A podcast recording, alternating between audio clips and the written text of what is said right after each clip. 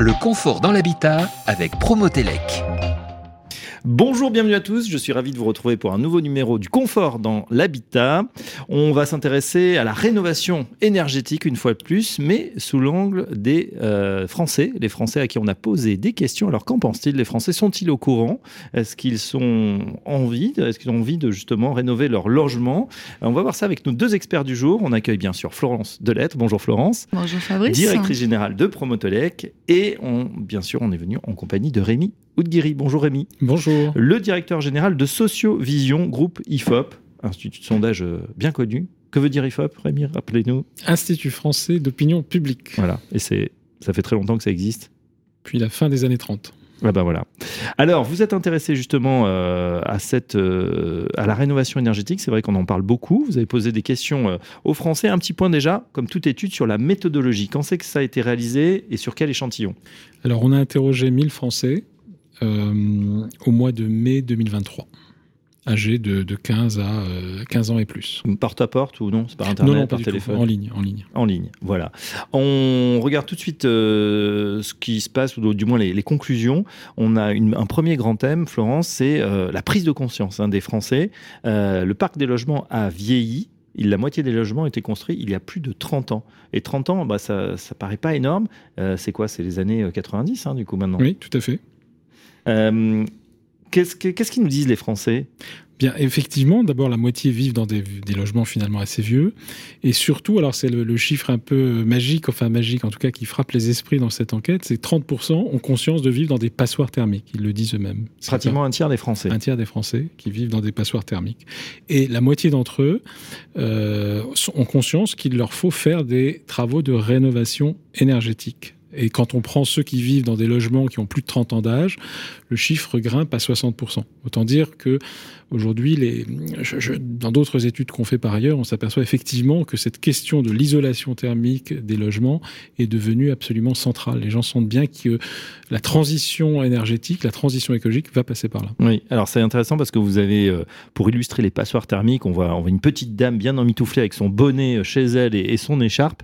Euh, sauf que, ben voilà, la passoire thermique, c'est dans les deux sens. C'est le confort d'hiver, mais aussi le confort d'été. C'est-à-dire que maintenant, il y a un nouveau mot, Florence, je passe sous votre contrôle, c'est la bouilloire thermique. On s'est aperçu qu'on pouvait Mhm. avoir très très chaud et que c'était tout aussi désagréable Mhm, d'avoir très mhm. chaud. Maintenant, on va faire attention, bien évidemment, à ce qui s'appelle le confort d'été.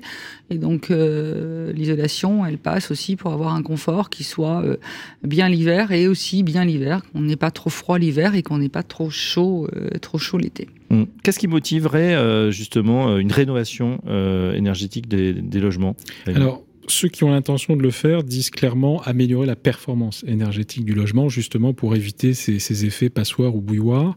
Euh, et quand on regarde ceux qui l'ont déjà fait, on s'aperçoit que le principal argument est financier, c'est-à-dire que réduire la facture énergétique est, est clairement euh, une motivation qui prend d'autant plus euh, d'ampleur que nous vivons depuis deux ans maintenant euh, une période d'inflation sans précédent depuis euh, les années 70 et que par conséquent, plus que jamais, il- si on doit rénover son logement, c'est avant tout pour économiser de l'argent. Voilà, économise de l'argent, ça c'est très clair, hein, plus, pour plus des deux tiers là, des Français. Première euh, motivation. Euh, Est-ce qu'on a un avant-après, si vous avez fait cette étude déjà avant? Oui, oui. Avant euh, crise énergétique, je veux dire.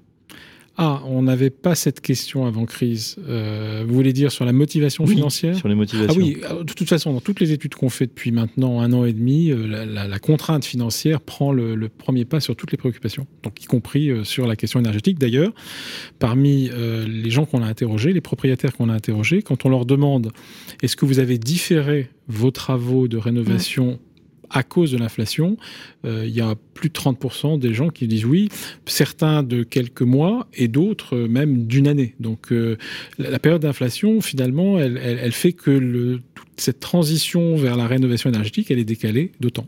Ouais. Euh, D'autant retard. d'autant que si on a fait un crédit soi-même pour financer sa rénovation, les taux de crédit ont eux-mêmes été très inflationnistes, donc il fallait mieux s'y prendre à l'avance. Ça a peut-être accéléré.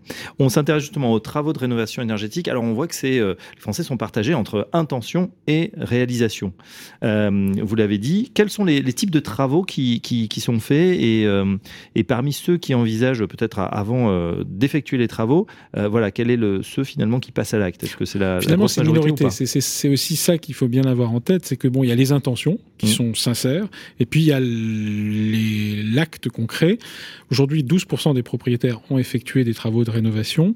D'autres, évidemment, ont l'intention de le faire, soit dans l'année 7%, soit d'ici deux ans 12%, soit plus lointain euh, 16%. Donc ça fait quand même un potentiel important. Simplement, je peux déjà vous le dire, dans ce potentiel, il y a ceux qui sont contrariés par l'inflation et qui vont donc différer leur, euh, leur projet. Et puis il y a ceux qui vont euh, voilà, concrétiser, ça veut dire s'engager, mettre en marche toute une, toute une activité. Et là aussi, il y aura une déperdition à l'évidence. Mais je pense véritablement que le, le problème de l'inflation retarde les choses. Alors après, dans ce qu'ils font aujourd'hui, Oui. il y a trois types de travaux qui sont le, le plus réalisés. Bien sûr, le premier de très loin, la moitié d'entre eux, c'est l'isolation intérieure, bah, isoler le logement pour euh, éviter justement de. Donc on isole les façades, les toits, les murs, les planchers. Après, il y a des, des travaux de plutôt de menuiserie sur les portes, sur euh, les fenêtres.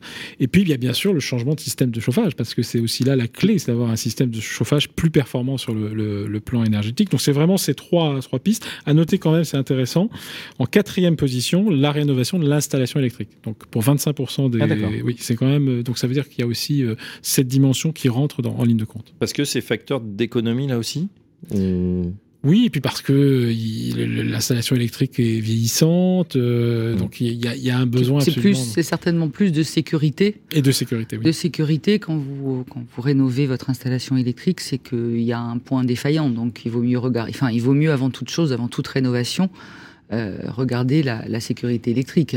Et puis et puis l'autre motivation aussi, c'est qu'il y a des usages qui euh, qui vont solliciter, je dirais, le réseau électrique et qui par conséquent intérieur et qui par conséquent on, on doit euh, regarder aussi euh, la capacité de l'installation à supporter les nouveaux usages qui sont pilotés euh, à distance, Oui. euh, notamment le chauffage, mais aussi euh, Rémi parlait des, des fenêtres, des stores, enfin etc. Donc qui, qui sont pilotables. Et là aussi, ça demande quand même une révision de, de, de son installation électrique. Donc isolation intérieure-extérieure, les ouvrants, euh, le changement de système de, chauffage et puis donc installation électrique. Voilà les travaux qui sont euh, principalement faits.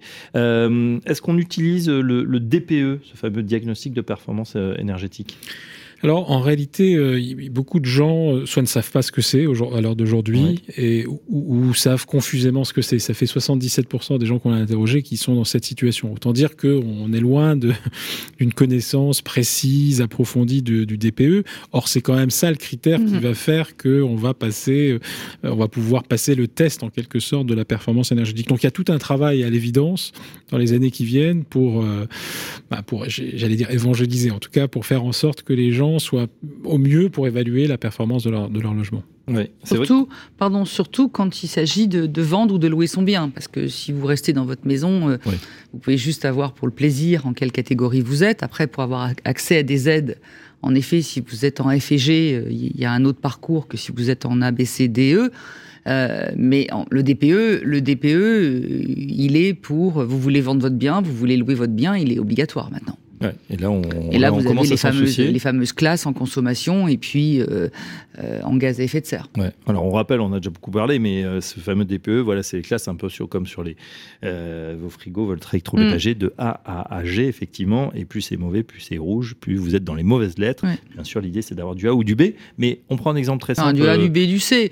Du A, du B, du C. Après, il faut savoir une chose, c'est que si vous avez un logement qui est en, en B en consommation d'énergie, mais qui est en F en consommation en, en gaz à effet de serre, c'est c'est le F qu'on prend. hein. La référence, c'est pas la meilleure. C'est pas la moyenne des deux.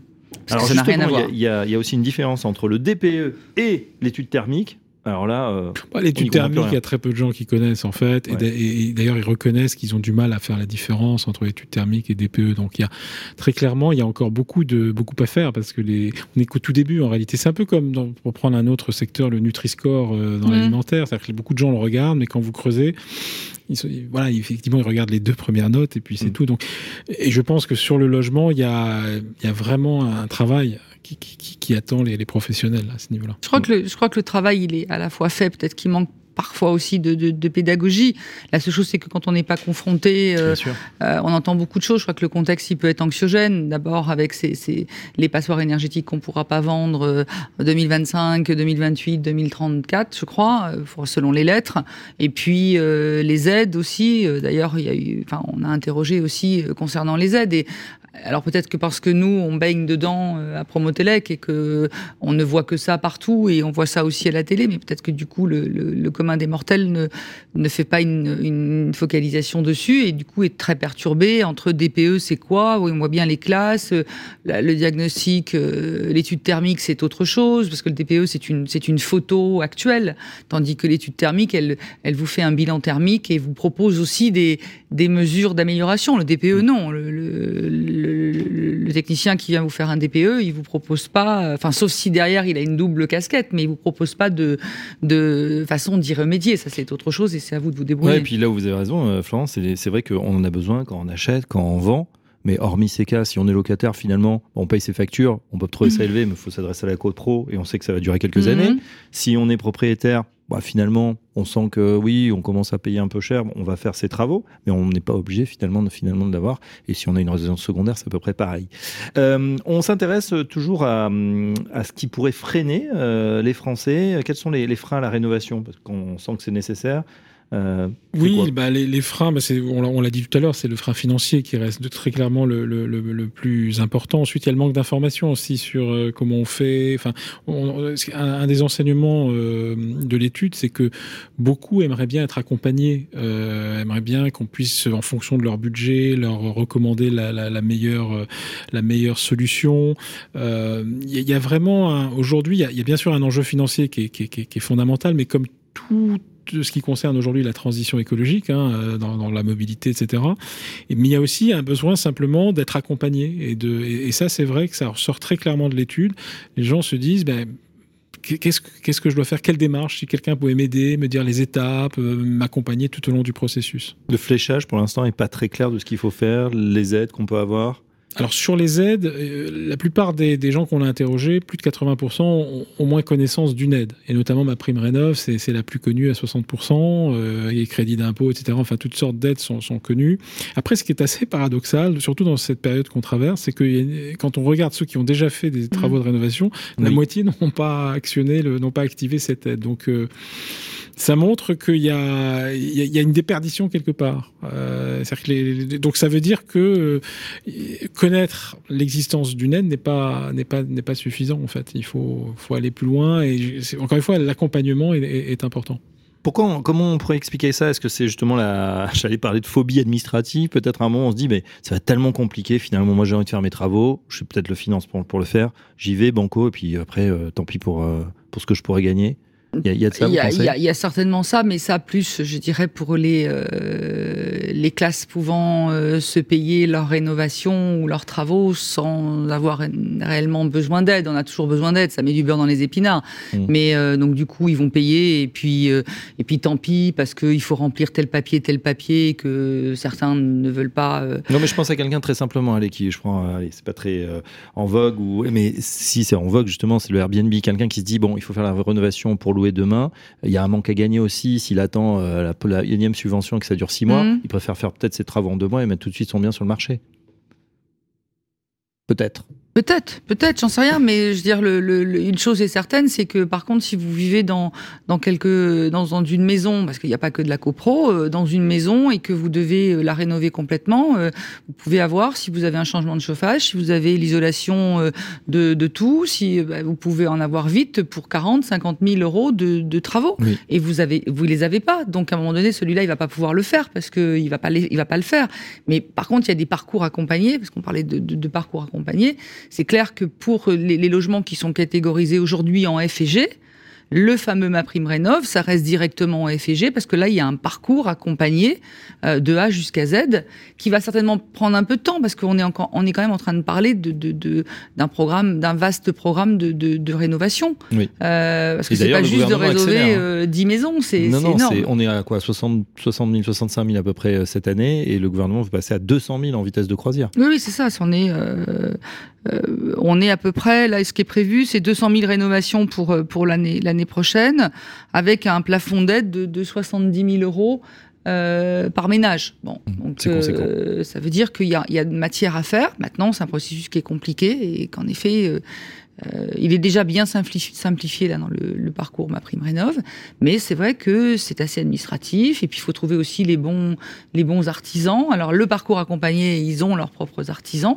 Après, comme vous dites tout à l'heure, si euh, vous voulez rénover là, votre, votre maison, euh, il va falloir que vous trouviez tout seul, si vous n'êtes pas dans le parcours accompagné, si vous ne pouvez pas bénéficier aussi, du parcours accompagné, et eh ben, de trouver le euh, l'artisan compétent, l'artisan fiable, l'artisan qui connaît aussi, parce que Rémi disait, euh, il y en a qui n'ont pas bénéficié d'aide parce que il y a encore des artisans euh, qui certainement peut-être soit par méconnaissance, soit par par parce que c'est lourd, c'est lourd à remplir ce fameux dossier, même rien que pour les C2E par exemple, et qui bah, ne va pas le conseiller au client.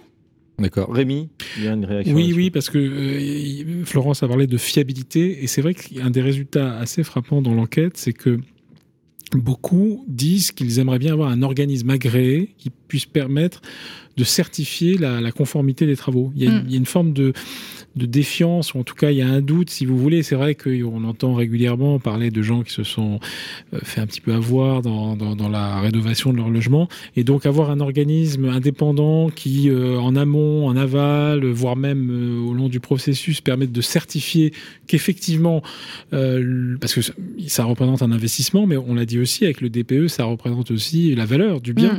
Donc je trouve que effectivement il y a aussi cet enjeu à un moment donné de, de pouvoir se référer à une autorité indépendante. D'avoir un, gage, un gage de qualité en prenant un certificateur qui, pour le coup, va certifier euh, le bien euh, de, A jusqu'à Z et montrer qu'il est euh, conforme à ce qui a été prévu, qu'il qu'il a les résultats, qu'il va donner les résultats prévus. Et Promotelec est engagé Promotelec Service, Service. est un certificateur. Et donc oui, il peut très bien euh, participer justement. On fait de la, on fait de la, de la certification dans la rénovation et, euh, et donc euh, ceux qui ont pris nos services et qui ont pris aussi les services des concurrents sont, sont satisfaits justement sur cette au moins cette, ils sont rassurés parce que tous ces gens qui sont intervenus, parce que c'est pas les mmh. mêmes corps de mmh. métier non plus, et, bah, du coup ils ont l'estampille certifiée mmh. et ils sont tranquilles. Alors justement, on s'intéresse aussi à ceux qui ont déjà effectué les, travaux de, rénovation énergétique. Là, les Français, euh, à 9 fois sur 10, sont quand même satisfaits, voire très satisfaits. Oui, alors là, c'était vraiment le, un résultat euh, peut-être un peu surprenant quand on regarde ça de l'extérieur. C'est vrai que les meilleurs ambassadeurs finalement de la rénovation énergétique, ce sont ceux qui l'ont euh, expérimenté de près. Ça devrait être mis en avant dans toute communication que ceux voilà, les, les, les, les, vrais gens qui ont vraiment fait ces travaux, finalement, au final, ça s'est plutôt bien passé.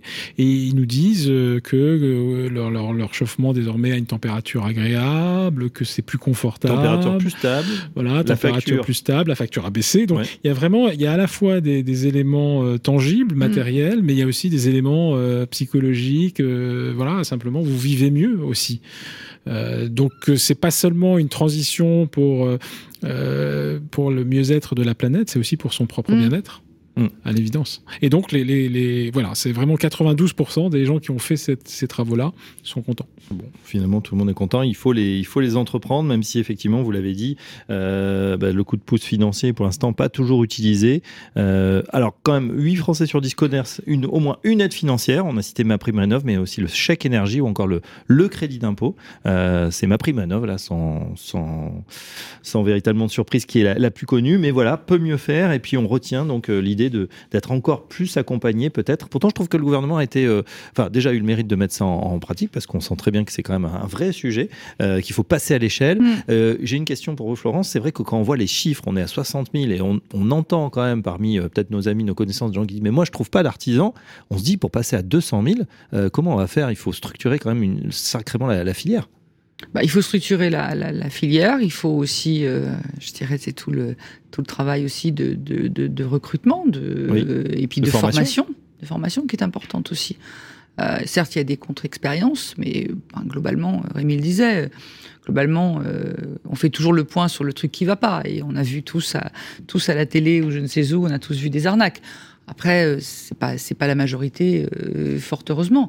Le, le, problème, c'est plutôt le, la réalisation, le temps de réaliser tous ces euh, tous ces travaux, parce que même s'il y a une volonté de l'État, même si on a envie de faire et si on ne trouve pas l'artisan libre ou les artisans, parce qu'il y a plusieurs corps de métier qui, qui interviennent, c'est vrai que on va, ça va être un peu dilué dans le, dans, dans le temps. Après, je dirais que ce qui est important, c'est que qu'on prenne conscience.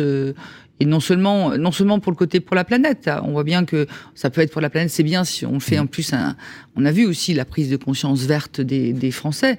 Euh, bon, c'est vrai que ça reste toujours. Je, je, veux être bien dans mon appartement et puis je veux faire des économies. Mm. Et tant mieux si je sers la, la planète. Je pense que c'est un peu dans cet ordre-là qu'il faut le qu'il faut le présenter. Euh, moi, ce que je retiens de, de positif, c'est qu'il y a, oui, en effet, euh, euh, des, des, gens qui sont qui sont préoccupés, par, enfin, qui ont pris conscience de, de la nécessité de, de consommer mieux, de consommer moins, et puis euh, et puis du coup dans de prendre le bénéfice du confort, euh, du confort chez soi avec, avec les rénovations faites. Mais c'est vrai qu'on oppose souvent euh, fin de mois et fin du monde. Bah, mm. Là, au moins, la rénovation énergétique, ça a l'avantage de, de, coupler un petit peu les deux. Euh, J'appellerais ça l'écologie du portefeuille. C'est-à-dire mm. qu'on est, euh, on soigne son portefeuille et on soigne aussi euh, l'environnement, la qualité de vie. Oui. Il y a des choses qui vous ont surpris, Rémi, on finit là-dessus, dans, dans l'étude, euh, choses peut-être qui n'étaient pas prévues, voilà, dans cette étude sur la rénovation énergétique et les Français? Bah, moi, ce qui me, ce qui me frappe le plus, c'est effectivement le, le, la satisfaction finalement. C'est-à-dire qu'il y, a un, y a un écart entre la perception, c'est-à-dire ce besoin d'être rassuré, mmh. d'être accompagné, de, comme si on avait une peur d'affranchir le pas, et une peur, je pense, qui depuis deux ans a plutôt tendance à augmenter. Et puis de l'autre, finalement, le fait que ça se passe bien, et effectivement, euh, c'est quand même un sujet dont on voit bien qu'il est pris à bras le corps par les professionnels, par les pouvoirs publics. Euh, on, sent bien que c'est une des, comment dire, c'est un des piliers de la transition euh, écologique aujourd'hui que, celle de la rénovation énergétique. Donc, il euh, y a, cette espèce de, de, hiatus entre euh, la peur d'un côté, en tout cas le besoin absolument d'être assuré, puis finalement des, des, gens à la fin qui sont rassurés, enfin qui sont plutôt contents. C'est vrai. C'est une fois qu'on est installé finalement qu'on est qu'on est content. Donc finalement, il faut parler avec ses amis euh, qui l'ont peut-être déjà fait cette rénovation, euh, qui sont servis ou pas des dispositifs. Et puis euh, voilà, comme ça, on sert son écologie du portefeuille, comme vous l'avez dit. Un grand merci à nos invités du jour, Florence Delettre, directrice générale de Promotelec, et Rémi Oudguiri. Je rappelle que vous êtes directeur général de Sociovision, groupe, groupe IFOP. À très bientôt pour un nouveau numéro du confort dans l'habitat. Le confort dans l'habitat, retrouvez cette émission en podcast sur l'appli Radio Imo et sur le site promotelec.com.